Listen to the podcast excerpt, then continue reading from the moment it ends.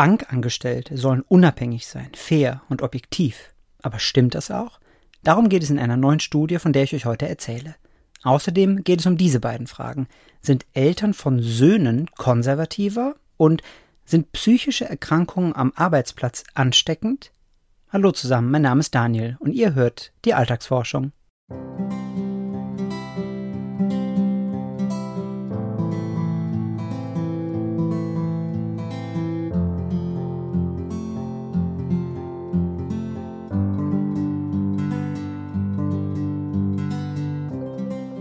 Geld zu verleihen gehört zum Kerngeschäft einer Bank. Und dieses Geschäft müssen die Angestellten ernst nehmen. Bei jeder Kreditanfrage müssen sie abwägen, was größer ist. Die Chance, das Geld mit Zinsen zurückzubekommen oder das Risiko, das Geld zu verlieren, weil die KreditnehmerInnen es nicht zurückzahlen. Wer viele dieser Abwägungen nacheinander treffen muss, der wird irgendwann zwangsläufig müde. Und das wiederum geht an niemandem spurlos vorbei. Der Fachbegriff Decision Fatigue, also Entscheidungsmüdigkeit. Und die Forschung weiß, in diesem trägen Zustand neigen Menschen dazu, sich weniger anzustrengen. Und das hat dann tatsächlich Auswirkungen, selbst dort, wo man es nicht vermuten würde. Es gibt dazu eine inzwischen legendäre Studie. Ein Forscher analysierte darin mehr als 1000 Bewährungsanträge an israelischen Gerichten. Und siehe da, die Gnade der RichterInnen hing erheblich von der Uhrzeit ab. Wenn sie das Urteil am frühen Morgen fällten, gaben sie dem Antrag wesentlich häufiger statt als am Nachmittag. Die Erklärung damals, ein Urteil in eine Bewährungsstrafe umzuwandeln, erfordert schlicht mehr Anstrengung. Das Urteil dauert länger, die schriftliche Begründung muss ausführlicher sein, heißt also mehr Arbeit. Und diese Energie bringen RichterInnen offenbar am ehesten morgens auf. Nun weiß natürlich niemand, ob diese Urteile objektiv sinnvoll waren oder anders, man kann nicht nachprüfen, ob die Entscheidungen richtig oder falsch waren. Etwas anderes ist das im Fall von Krediten. Da steht irgendwann zwangsläufig fest, entweder wurde er zurückgezahlt oder eben nicht. Und das führte zu einer Studie von Tobias Baer und Simone Schnall von der Universität von Cambridge. Sie analysierten mehr als 26.500 Entscheidungen von 30 Angestellten einer Großbank im März 2016. Jedes Mal wollten die KundInnen ihren Kredit umstrukturieren, also zu anderen Konditionen neu abschließen. Würden die Angestellten dieser Änderung zustimmen oder nicht?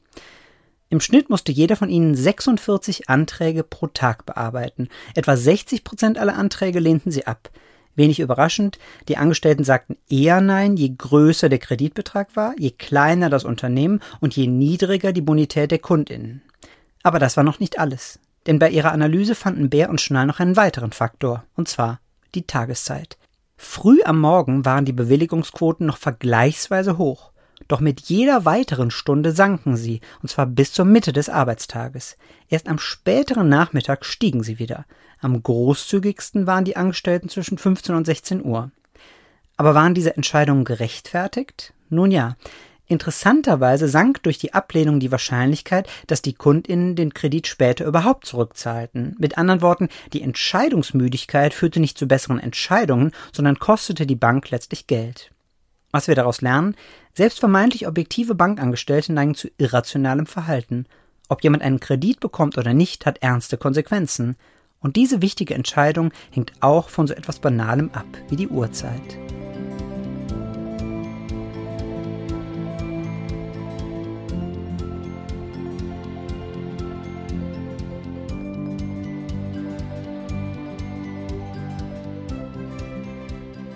Wird niemand bestreiten, dass Kinder das Leben ihrer Eltern verändern.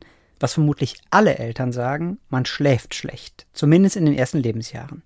Und Urlaube mit Kindern sind zwar auch ganz schön, aber auch ganz schön anders als ohne Kinder.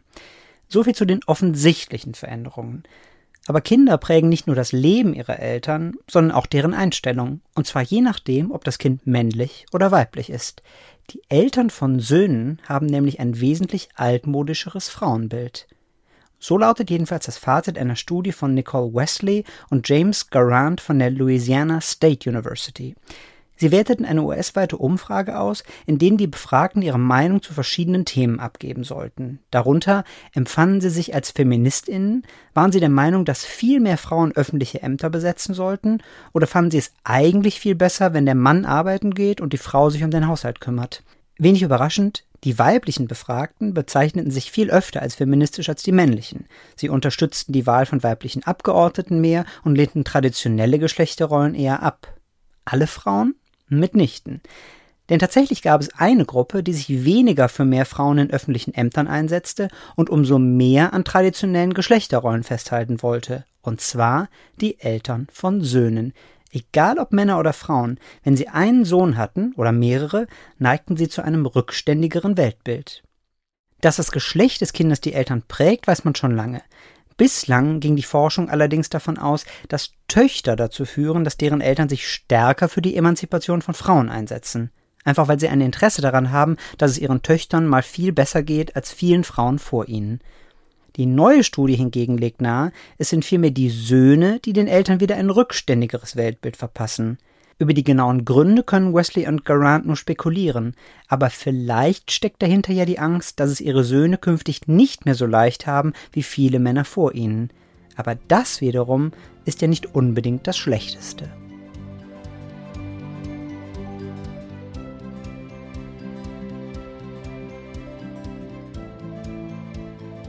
Kirchen, Armeen und Universitäten gehören zu den stabilsten Organisationen der Welt, schreibt der Schweizer Autor Rolf Dobelli in seinem Buch Die Kunst des guten Lebens.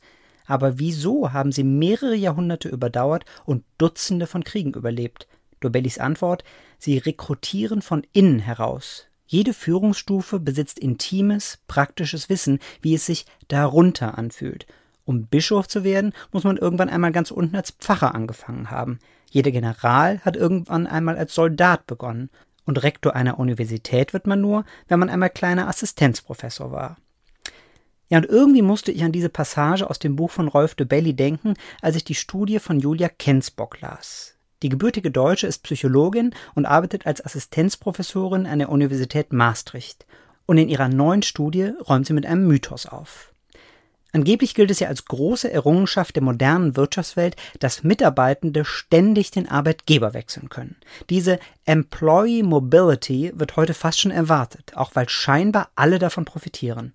Wer auf die Firma A oder den Chef B keine Lust mehr hat, wechselt einfach den Arbeitgeber.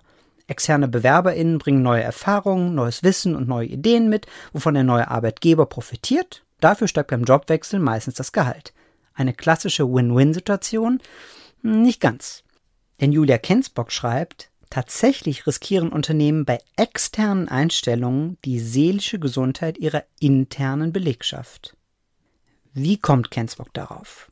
Also, für ihre Studie bekam sie Daten des dänischen Statistikamtes. Darin enthalten Informationen über mehr als 250.000 Menschen aus den Jahren 1996 bis 2015, wo sie arbeiteten, was sie verdienten, ob sie Führungsverantwortung hatten, solche Sachen. Diese Daten glich Kensbock nun mit medizinischen Datenbanken aus Dänemark ab, in denen alle ärztlichen Diagnosen festgehalten werden, darunter auch Diagnosen zu Depressionen, Angstzuständen oder sonstigen stressbedingten Störungen. Das heißt, Kensbock konnte drei Dinge feststellen. Erstens, wer wann wo arbeitete.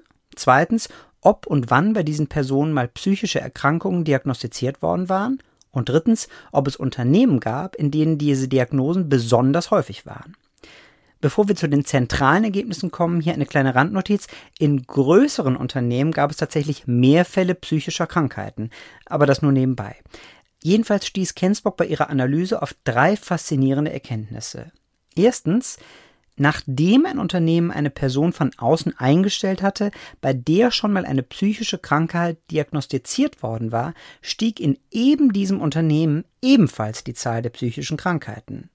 Zweitens, selbst wenn ein Unternehmen eine Person von außen eingestellt hatte, bei der zwar noch nie eine psychische Krankheit diagnostiziert worden war, die aber aus einem Unternehmen kam, in der es viele dieser Erkrankungen gab, dann stieg bei dem neuen Arbeitgeber ebenfalls die Zahl der psychischen Krankheiten. Und drittens, dieser Ansteckungseffekt war besonders groß, wenn die Neueinstellung eine Führungsposition bekam oder zuvor besonders lange in einer ungesunden Organisation gearbeitet hatte. Ich zitiere mal Julia Kensbock.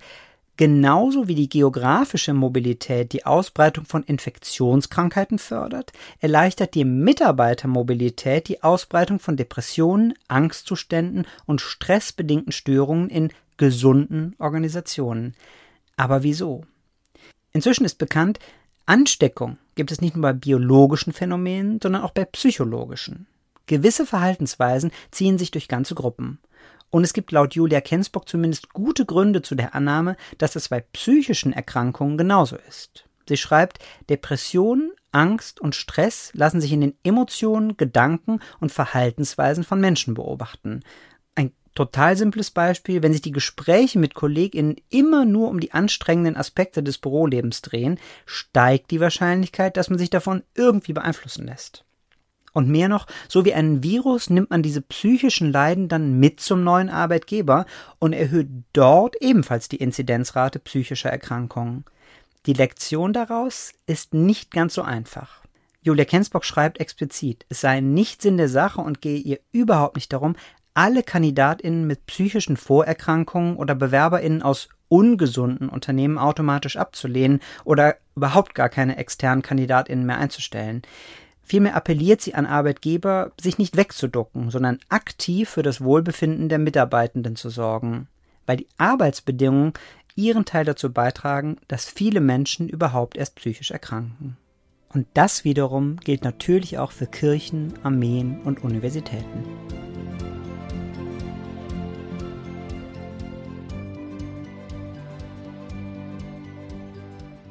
Und das war sie schon wieder, die aktuelle Folge der Alltagsforschung. Ich danke euch fürs Zuhören und hoffe, ihr habt etwas Neues über das menschliche Verhalten gelernt. Die Links zu allen Studien findet ihr in den Show Notes und auf meiner Homepage danielrettich.de slash podcast. Wenn euch diese Folge gefallen hat, dann habe ich noch zwei Bitten. Abonniert meinen Podcast doch bei der Plattform eures Vertrauens und leitet ihn gerne an jemanden weiter, der ebenfalls eine Leidenschaft für Psychologie hat. Wir hören uns nächste Woche wieder. Bis dahin.